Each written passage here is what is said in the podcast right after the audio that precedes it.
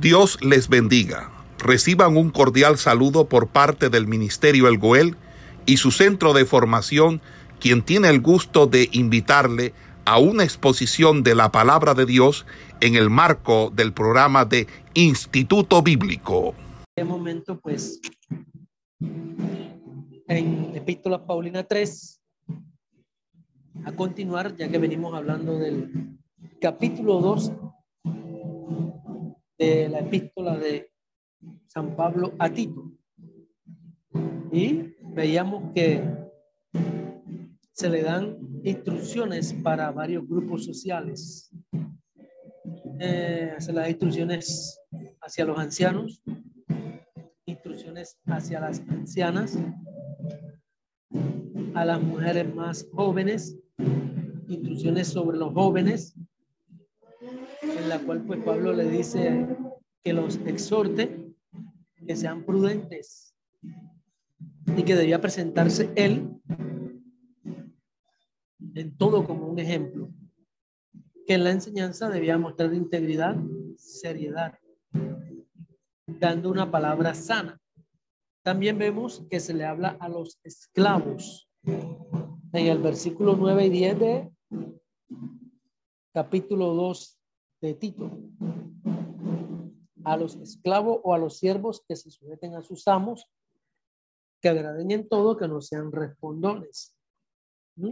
Eh, después vemos en el versículo 11 y 12.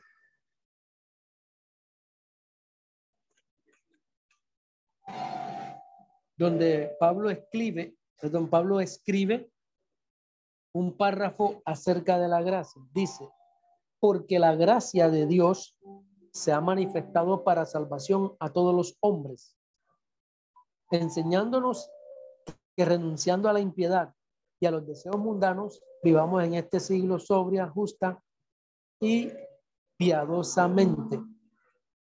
Entonces, aquí vemos un párrafo acerca de la gracia. Pablo escribe un párrafo y dice que la gracia de Dios se ha manifestado podríamos decir apareció.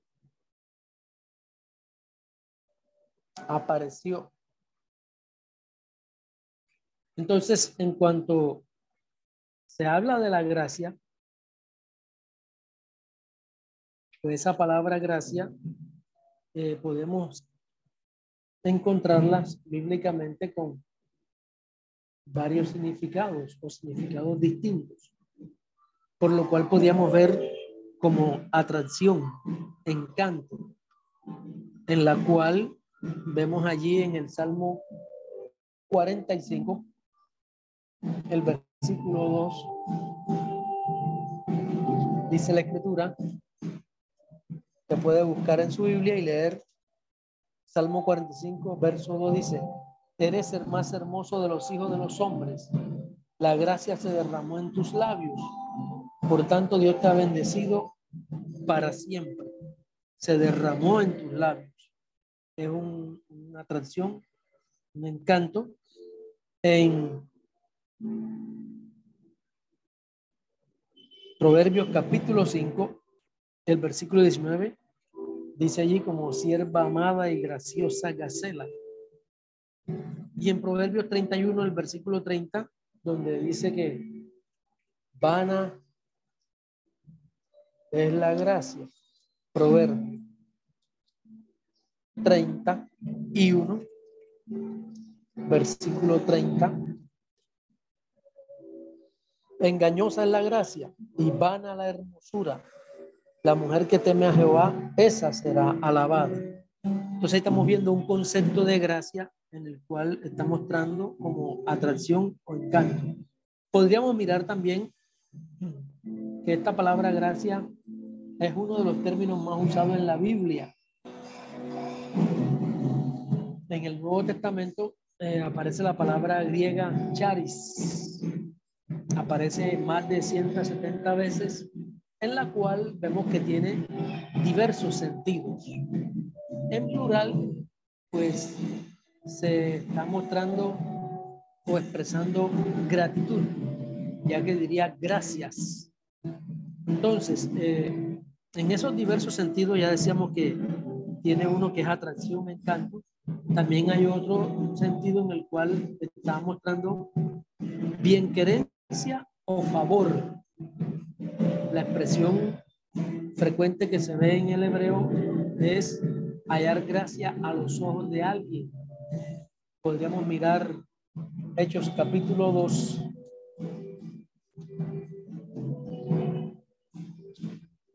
Versículo 47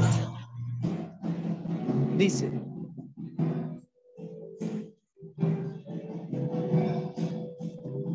alabando a Dios y teniendo favor con todo el pueblo. Y el Señor añadía cada día a la iglesia los que habían de ser salvos. Entonces ahí se ve bien querencia o favor por lo cual dice ahí, teniendo favor con todo el pueblo. En Hechos capítulo 7, en el versículo 10, dice, y le libró de todas sus tribulaciones y le dio gracia y sabiduría delante de Faraón, rey de Egipto, el cual lo puso por gobernador sobre Egipto y sobre toda su casa. Una bienquerencia o un favor. Entonces, también vemos que la iglesia de Macedonia pidieron insistentemente el privilegio, o lo que podemos llamar la gracia de poder participar en la colecta para poder contribuir a bendecir a otros hermanos. Segunda de Corintios, capítulo 8, versículo 4 dice, pidiéndonos con muchos ruegos que le concediésemos el privilegio de participar en este servicio para los santos. Entonces, el privilegio o lo que debemos llamar la gracia de participar, porque ahí se ve como un favor o una bienquerencia el término gracia. También podemos mirar a gracia en uno de sus sentidos como beneficio o bendición. En Génesis capítulo 32, el versículo 10, dice la escritura.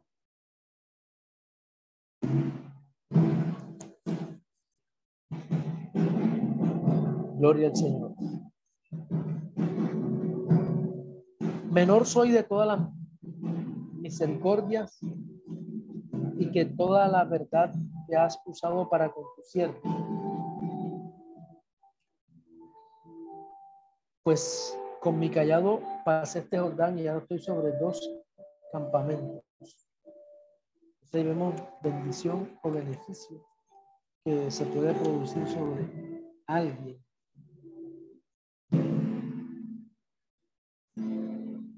Las misericordias dadas a alguna persona. También podemos mirar el término gracia como agradecimiento o expresión de gratitud. Donde se ven las expresiones acción de gracias. O también podría ser el hecho de poder dar gracias. Tenemos el término que se aplica a la cena, donde se hace precisamente alusión a las acciones de gracias por las que Jesús comenzó. Jesús alzó el pan y daba gracias. El hábito de dar gracias al comenzar una comida se basa más que todo en las instrucciones y en los ejemplos de las sagradas escrituras. Podríamos mirar en 1 Corintios capítulo 10, versículo 30, 31. Dice allí, y si yo con agradecimiento participo, ¿por qué de ser censurado por aquello de que doy gracias? Entonces, eso se da un agradecimiento o expresiones de gratitud. Si pues coméis o bebéis o hacéis otra cosa, hacedlo todo para la gloria de Dios. Aquí vemos una manifestación de agradecimiento. En cierta forma, podríamos decir, podríamos decir, perdón, que es uno de los sentidos que tiene la palabra griega charis o gracia. Gloria al Señor. Entonces, la gracia es un tema que vemos constante en la Biblia. Y que en el Nuevo Testamento podríamos decir que se ve cierta culminación con la venida de Jesucristo. Juan capítulo 1.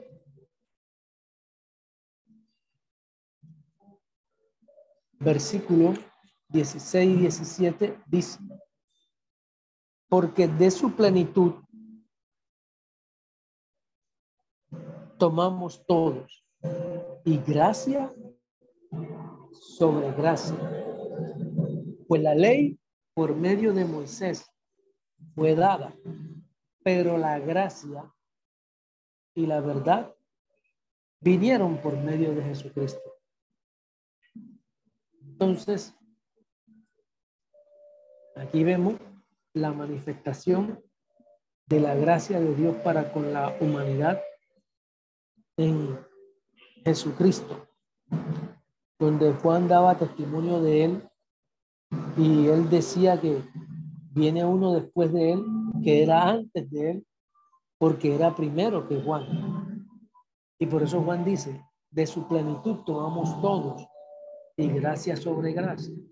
Y es Juan que dice que la ley por medio de Moisés fue dada, pero la gracia y la verdad fueron por medio de Jesucristo. Entonces, esa palabra griega charis, que también significa, ya habíamos visto estos conceptos, favor, bendición o bondad. Todos podemos extender la gracia a los demás. Pero cuando la palabra gracia se usa en relación a Dios, adquiere un significado más potente, más grande, más maravilloso. Y la gracia es que Dios nos escoge para bendecirnos en lugar de maldecirnos, a pesar de que realmente nuestros pecados y nuestra culpa lo merecía, pues Dios no lo hace, sino que Él manifiesta su bondad para con nosotros y su amor. Dios manifiesta su amor para con nosotros en que siendo nosotros pecadores, Cristo murió por nosotros. Entonces, por eso decimos que la gracia es un don inmerecido de Dios para todos los seres humanos, que realmente merecíamos era maldición, juicio, castigo. Pero Dios es grande en misericordia y manifestó su gracia para con nosotros al traer a Jesucristo al mundo nos bendijo el Señor. Entonces, esta es su bondad a nosotros, seres indignos. Por eso podemos mirar en Efesios capítulo 2. Efesios capítulo 2. El versículo 8 dice, porque por gracia sois salvos por medio de la fe. Y esto no de vosotros, pues es don de Dios. Por gracia sois salvos. Entonces dice, no es de nosotros, es un don de Dios. Es la causa de su gracia hacia nosotros. Dios manifestó su gracia en Cristo para que nosotros pudiéramos ser salvos a través y mediante la fe. Por eso es que la escritura dice que no es por obra, para que nadie se gloríe, sino por su grande amor y misericordia. Y que esta es la única manera que cualquiera de nosotros puede entrar en una relación con Dios por causa de su gracia hacia nosotros. Y podríamos decir que esta gracia, en cierta forma, miramos que fue manifestada desde un principio allá en el huerto del Edén, cuando Adán y Eva pecaron, en el cual pues se dice que Dios sacrificó un animal para poder cubrir el pecado de Adán y el de Eva, porque sin derramamiento de sangre no hay remisión de pecados. Vemos en cierta forma que Adán y Eva ellos buscaron para cubrirse, pero uno mismo en cierta forma no puede pagar precio por su culpa, de ninguna forma. Entonces, cuando ellos se cubrieron, Dios los toma y Dios mismo los coge y los viste con túnicas de pieles. Ciertamente Dios podía haber matado a esos primeros seres humanos por su desobediencia, pero Dios es grande y misericordioso y en lugar de destruirlos, Dios pues prácticamente escoge establecer un camino para que ellos estuvieran bien con Dios. Y este patrón de gracia continuó a lo largo del Antiguo Testamento, porque vemos que Dios instituye sacrificios de sangre como una forma para él espiar el pecado de los hombres. Entonces, podríamos decir que no fue la sangre de los sacrificios que limpió a los pecadores, sino la gracia de Dios que perdonó a aquellos que confiaron en Él, que de una u otra forma pues fueron sujetos a lo que Dios ya había establecido. Hebreos capítulo 10.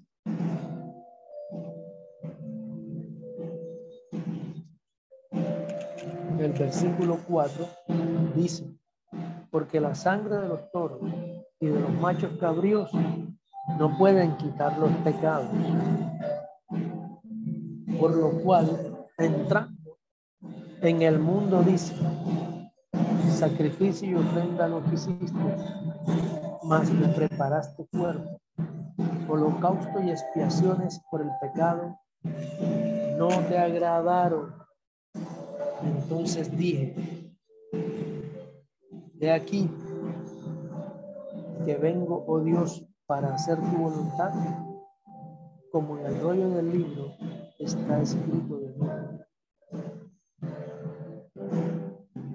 Diciendo primero, sacrificio y ofrenda y holocausto y expiaciones por el pecado no quisiste ni te las cuales cosas se ofrecen sin la ley. Y diciendo luego, aquí que vengo Dios para hacer tu voluntad, quítalo primero para establecer esto último. Y que en esa voluntad que es lo último, que fue la manifestación de Cristo sobre la faz de la tierra, en esa voluntad nosotros somos santificados mediante la ofrenda del cuerpo de Jesucristo, hecha una vez y para siempre. Gloria al Señor. Entonces, Dios fue quien perdonó a todos aquellos que confiaron en Él y que la manifestación de Jesucristo se ve como la plenitud de la gracia de Dios para poder limpiarnos de todo pecado y de toda maldad. Entonces vemos que Pablo comienza en muchas de sus cartas con la frase gracia y paz a vosotros de Dios nuestro Padre y del Señor Jesucristo. Romanos capítulo 1.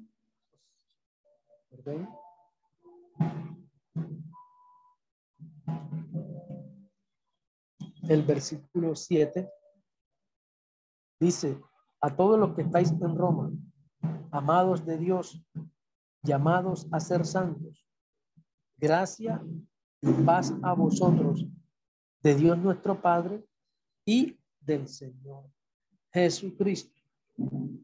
En Efesios capítulo 1, o primero vamos a ver a Primera de Corintios. Capítulo 1. El versículo 3 dice, gracia y paz a vosotros, de Dios nuestro Padre y del Señor Jesucristo. Y en Efesios capítulo 1.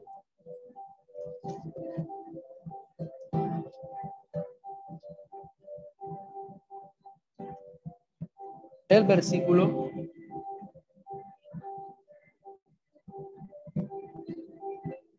uno dice, Pablo, apóstol de Jesucristo por la voluntad de Dios, a los santos y fieles en Cristo Jesús que están en Éfeso.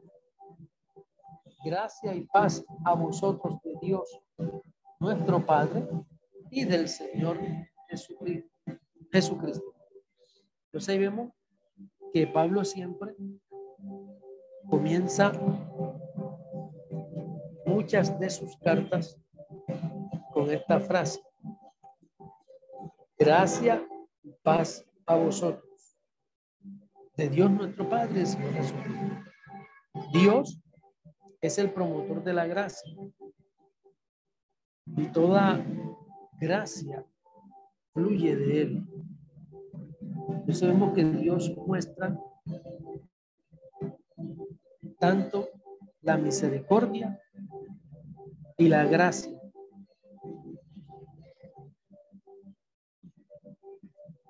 Aunque pues no son lo mismo, porque la misericordia retiene un castigo que merecemos y la gracia otorga una bendición que no merecemos. Por eso es que vemos en cierta forma ahí Pablo separa en el versículo 11 de Tito capítulo 2 para decir, la gracia de Dios se ha manifestado para salvación a todos los hombres. A todos, a todos, porque la salvación está dada y está abierta para todos pero se necesita que esos todos pues corran realmente a ser protegidos por la gracia que Dios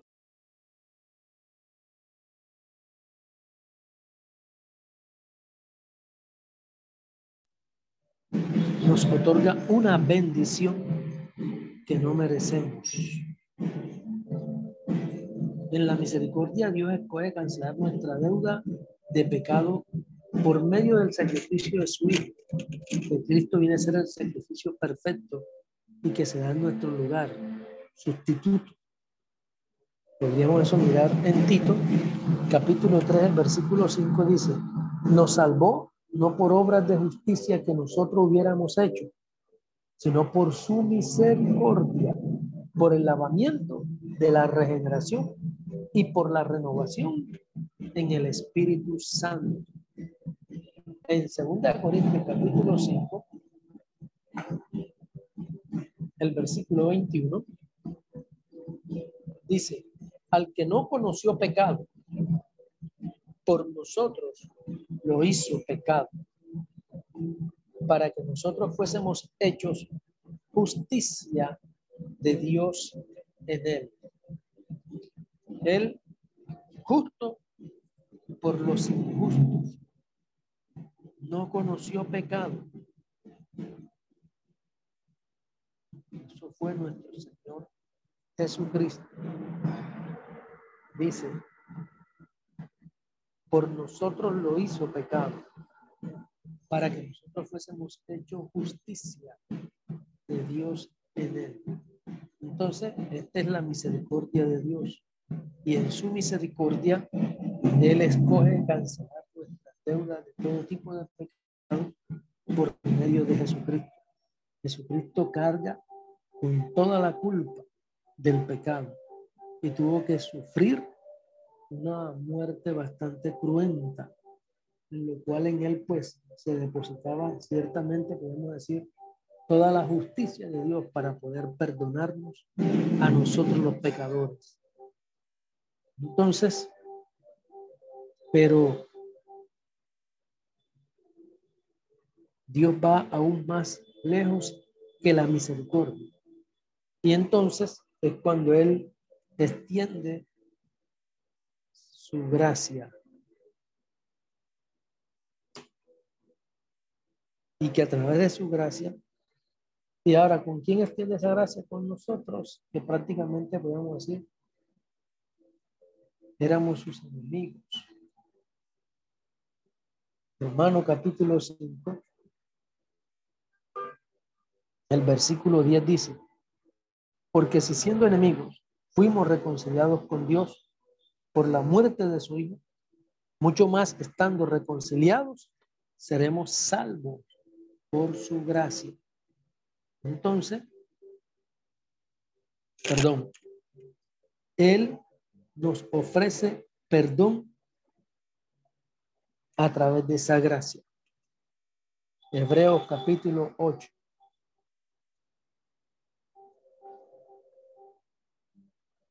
Versículo 12. Porque seré propicio a sus injusticias y nunca más me acordaré de sus pecados y de sus iniquidades. Seré propicio. Se da por nosotros y se da por los pecados. Efesios capítulo 1 al versículo 7 dice, en quien tenemos redención por su sangre, el perdón de pecados, según las riquezas de su gracia. Entonces, Él nos ofrece perdón a través de la gracia. También nos da reconciliación. Colosenses capítulo 1.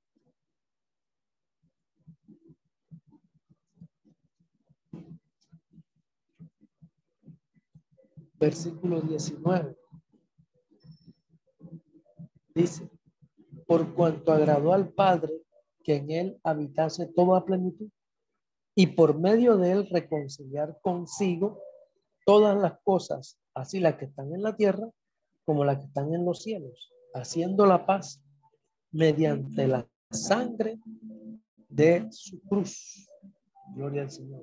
Entonces nosotros en Cristo y por Cristo y a través de Él, nosotros somos reconciliados para poder tener una vida en abundancia. Por eso que en Juan capítulo 10, el versículo 10 dice, el ladrón no viene sino para matar, hurtar y destruir. Y yo he venido para que tengan vida y vida en abundancia. Entonces, se constituye él como nuestra vida abundante, como nuestro tesoro eterno. Y que por medio de él y a través de él, podríamos decir que nosotros eh, obtenemos un lugar en el cielo. Cuando nosotros aceptamos su oferta y depositamos nuestra fe en su sacrificio. Entonces, la gracia es que Dios da el mayor tesoro a los que menos lo merecen. Y esos somos cada uno de nosotros. Hemos sido bendecidos y hemos sido salvos por su gracia. Por eso vemos como les decía, Pablo aquí en el versículo 11 y 12 lo que hace es un párrafo acerca de la gracia, porque dice que la gracia se manifestó, la gracia de Dios.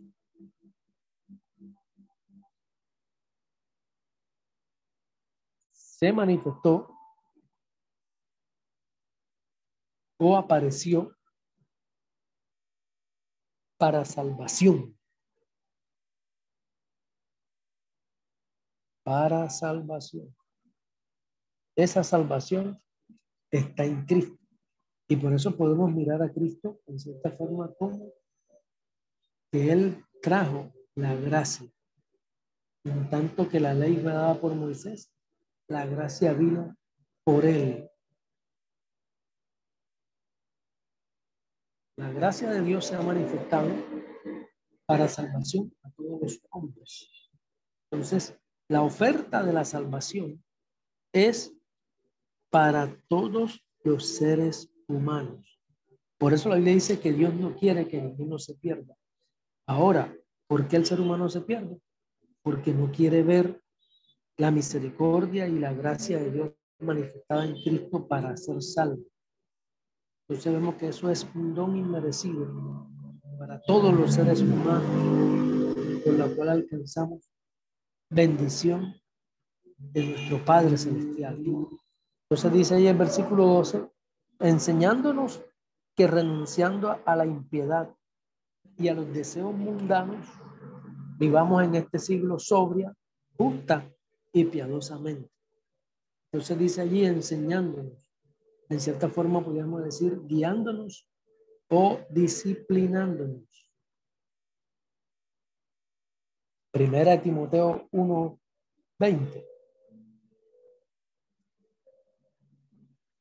Dice, de los cuales son Himeneo y Alejandro, a quien entregó Satanás, para que aprendan a no blasfemar. Eso a veces podemos mirar que son disciplinas que Dios a veces da, con tal de que se pueda manifestar lo real, lo verdadero, su salvación. Entonces, la gracia de Dios nos enseña una nueva forma de vivir.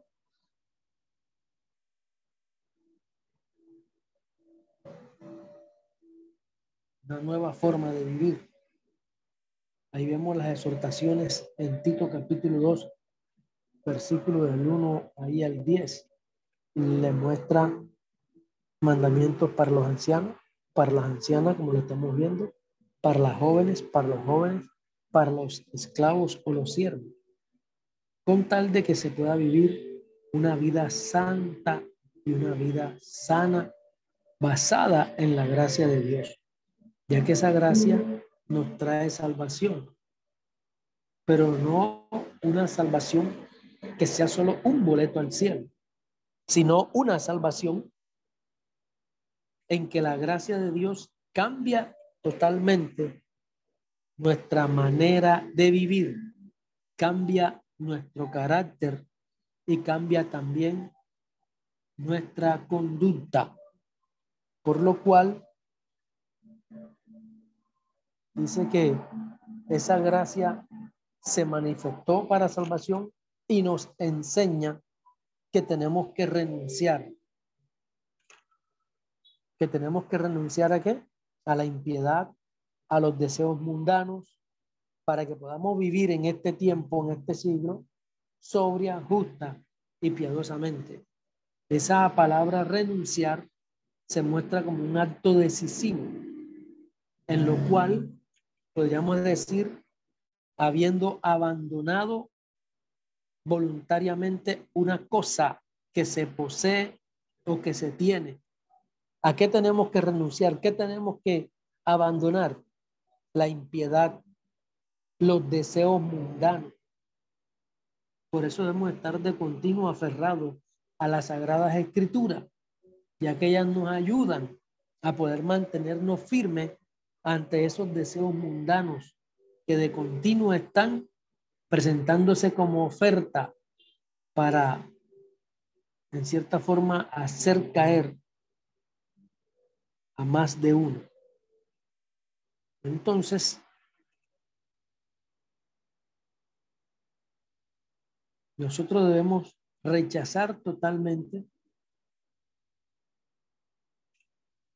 esas cosas de nuestra vida.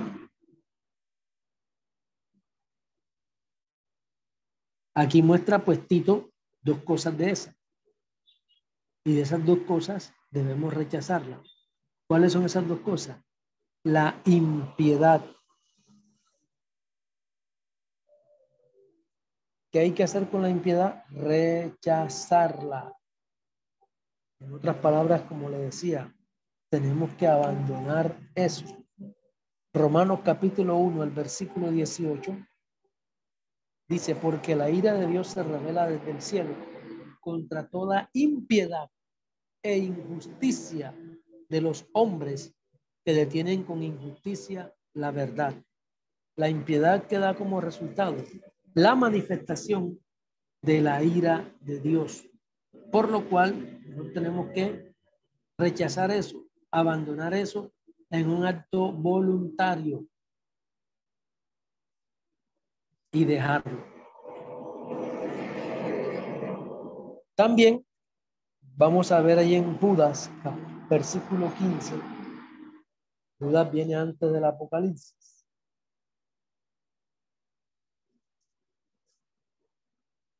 Dice, para hacer juicio contra todos y dejar convictos a todos los impíos de todas sus obras impías que han hecho impíamente y de todas las cosas duras que los pecadores impíos han hablado contra él.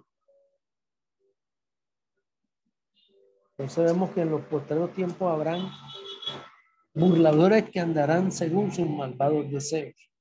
Otra cosa que debemos dejar que Pablo dice, además de la impiedad, Dice allí, renunciando a la impiedad y a los deseos. ¿Deseos qué? Deseos mundanos. Porque en nuestra vida puede haber deseos, pero no deseos que vayan conforme a la voluntad de Dios. Deseo de ser más lleno de Él. Deseo de estar buscando de Él como debiera ser. Pero aquí Pablo hace a claridad y dice, renunciando a los deseos mundanos. La palabra deseos es lo que podemos decir una apetencia o interés que una persona tiene por conseguir la posesión o la realización de algo. Es una cosa que se desea, que se quiere. Entonces tenemos que renunciar a los deseos mundanos. Esto está incluyendo a todo deseo que vaya en contra de la voluntad de Dios. Hay algunas cosas que nos pueden ser lícitas, pero hay algunas cosas que realmente no nos convienen. Y si nosotros renunciamos a ello, gloria al Señor. Hebreos capítulo 9, el versículo 1 dice, ahora bien, aún el primer pacto tenía ordenanza de culto y un santuario terrenal el tabernáculo estaba dispuesto, pero nosotros tenemos que realmente pues abstenernos de muchos deseos que no son nada buenos y agradables. Deseos que vayan en contra de la voluntad de Dios. Entonces, al contrario de esto, renunciar la impiedad y a los deseos mundanos, debemos vivir en este mundo o en este siglo dice sobria, justa y piadosamente. Sobriamente está indicando que tiene que ser con una mente sana. Tenemos que vivir sensatamente. Eso es sobriamente. Gloria al Señor. También dice justamente, agradando a Dios en todo caminando en su temor, caminando en su temor. Además, la iglesia dice que el justo por la fe vivirá y piadosamente. Cuando se habla de piadosamente, es que nosotros siempre debemos estar prestos para el bien. Debemos ser personas devotas del bien, piadosamente. En 2 Timoteo, capítulo 3, el versículo 12 dice, y también todos los que quieren vivir piadosamente en Cristo Jesús padecerán persecución. Aunque esto es así, ya la Biblia nos lo está diciendo, nosotros debemos tener nuestras vidas eh, centradas en Dios, en Dios. Entonces la gracia nunca produce libertinaje. Nunca produce libertinaje, sino todo lo contrario. La gracia nos lleva a nosotros a vivir una vida santa. La gracia de Dios nos da el poder de cambiar y vivir una vida agradable a Dios en este mundo. Una de las cosas que dice Judas es. Dice, convierten en libertinaje la gracia de nuestro Señor. Y la gracia no produce libertinaje.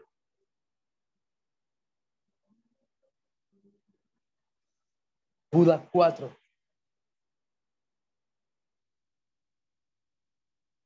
Dice, porque algunos hombres han entrado encubiertamente. Entran ahí en oculto, dando una apariencia de que son, pero no son lo que desde antes habían sido destinados para esta condenación. Hombres impíos que convierten en libertinaje la gracia de nuestro Dios y niegan a Dios, el único soberano, y a nuestro Señor Jesucristo. Entonces, la gracia, debemos de tener claro eso, nunca produce libertinaje ni mundanalidad, sino todo lo contrario, nos lleva a que nosotros seamos personas devotas del bien, viviendo una vida santa. Entonces, hay que vivir sobria, justa y piadosamente, aguardando la esperanza bienaventurada y la manifestación gloriosa de nuestro gran Dios y Salvador Jesucristo. Nuestra forma de vivir debe ser diferente ahora, pero también el cristiano mira hacia el futuro, porque dice que debemos aguardar la esperanza bienaventurada y gloriosa de quién? De nuestro gran Dios y Salvador Jesucristo. Entonces nosotros esperamos esa redención nuestra, la culminación de la redención de nuestro cuerpo. Y que hay muchas citas que lo corroboran. En, podríamos mirar a ver qué dice Judas, el versículo 21. Dice, conservaos, perdón, Judas 21, dice, conservaos en el amor de Dios, esperando la misericordia de nuestro Señor Jesucristo para vida eterna. Gloria al Señor. Esperando que la misericordia de nuestro Señor Jesucristo. Entonces, es algo hermoso nosotros tenemos una esperanza. Esta esperanza es una esperanza feliz, una esperanza alegre, una esperanza bienaventurada. La esperanza que nosotros tenemos en la Biblia es la confianza que Dios cumplirá todas sus promesas en nosotros. Por eso nosotros miramos hacia el futuro, aguardando la esperanza bienaventurada y la manifestación gloriosa de nuestro gran Dios y Salvador Jesucristo. Miramos el futuro con alegría, con optimismo, que Pedro ciertamente dice, aunque ahora, si es posible, tengamos que ser afligidos en diversas pruebas, pero La esperanza nos mantiene, nos fortalece y estamos allí con un optimismo grande. Esta esperanza es muy concreta. ¿Por qué concreta? Porque se va a dar en la manifestación o en la aparición de nuestro gran Dios y Salvador Jesucristo.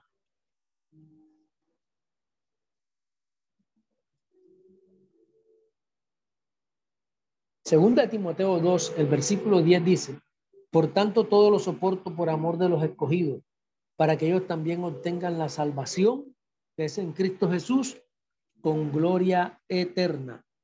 Entonces nosotros esperamos eso allí y esa es nuestra gran esperanza, que Jesucristo se manifieste en las nubes y venga a buscar a su pueblo.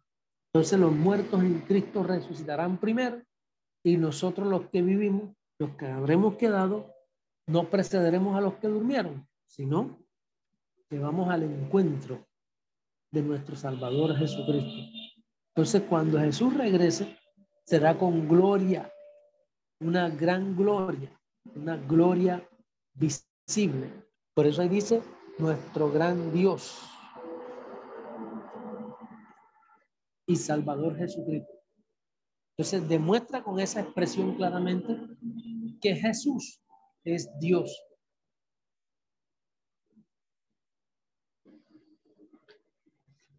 Entonces, Pablo menciona aquí unas manifestaciones, la gracia de Dios y que Jesús vendrá por segunda vez con gran gloria. Jesús vendrá en gloria en un día. Entonces, vendrá por nosotros. Es una realidad casi inconcebible que Jesús siendo perfecto y sin pecado, voluntariamente murió en nuestro lugar y él tendría dos propósitos muy claros cuando dio su vida por nosotros. ¿Cuál? Uno era redimirnos, soltar a base de un rescate, liberarnos de la esclavitud. Entonces, separarnos a nosotros de toda iniquidad, que éramos esclavos del pecado. Pero entonces Cristo pagó el precio y nos libertó. Ahora no somos esclavos del pecado, nos redimió.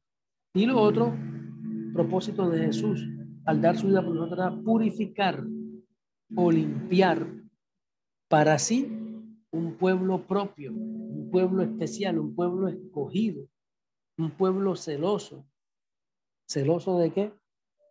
Celoso de buenas obras.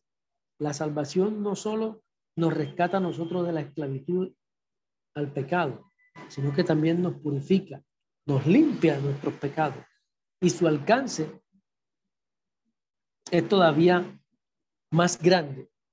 Él quiere hacernos su propio pueblo, un pueblo entusiasta para que estemos dedicados a las buenas obras, con ganas de hacer el bien. Y las buenas obras deben de caracterizarnos como pueblo de Cristo.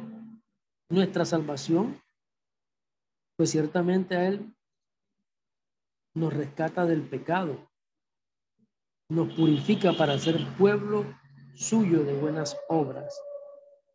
Antes éramos esclavos, ahora somos un especial tesoro. Antes vivíamos en el pecado, ahora vivimos con deseo de realizar o hacer las buenas obras. Entonces, esto habla, dice el versículo 15, esto o estas cosas. La palabra de Dios es el contenido de nuestro mensaje, no nuestras ideas. No tenemos autorización de enseñar nada que no se base en la palabra de Dios. Por eso Pablo le dice a Timoteo y le da lo que podríamos decir tres formas de comunicar la palabra. Dice, habla, exhorta y reprende. Habla, ¿Qué tenemos que hablar? Hablar la palabra. Tenemos que, ¿qué? que exhortar, inducir que las personas hagan lo que Dios quiere que se haga. Y reprende expresar de forma autoritaria y muchas veces hasta severa una desaprobación a causa de una mala actuación o de un mal comportamiento. Y todo esto se debe hacer, dice, con toda autoridad. Entonces, si nuestro mensaje es la palabra de Dios, nosotros tenemos que comunicar este mensaje con autoridad. Gloria a Jesús. Y dice, nadie te menosprecie. Nuestra autoridad nace de varias cosas. Primero, de la palabra de Dios. Al hablar de su palabra, nosotros tenemos autoridad. Segundo, de nuestro llamamiento. La posición que Dios nos ha dado en su iglesia. Y tercero, de nuestra vida, nuestra conducta limpia, nuestro buen testimonio y nuestro ejemplo nos da autoridad para nosotros poder hacer las cosas que el Señor nos manda sin ningún tipo de menosprecio. Por eso Pablo le dice a Tito, nadie te menosprecie. Gloria al Señor. Paramos la grabación. Gloria a Jesús. Esperamos que este estudio haya sido de bendición para su vida y ministerio. A Dios sea la gloria. Este es el Ministerio El Goel, vidas transformadas para cumplir el propósito de Dios.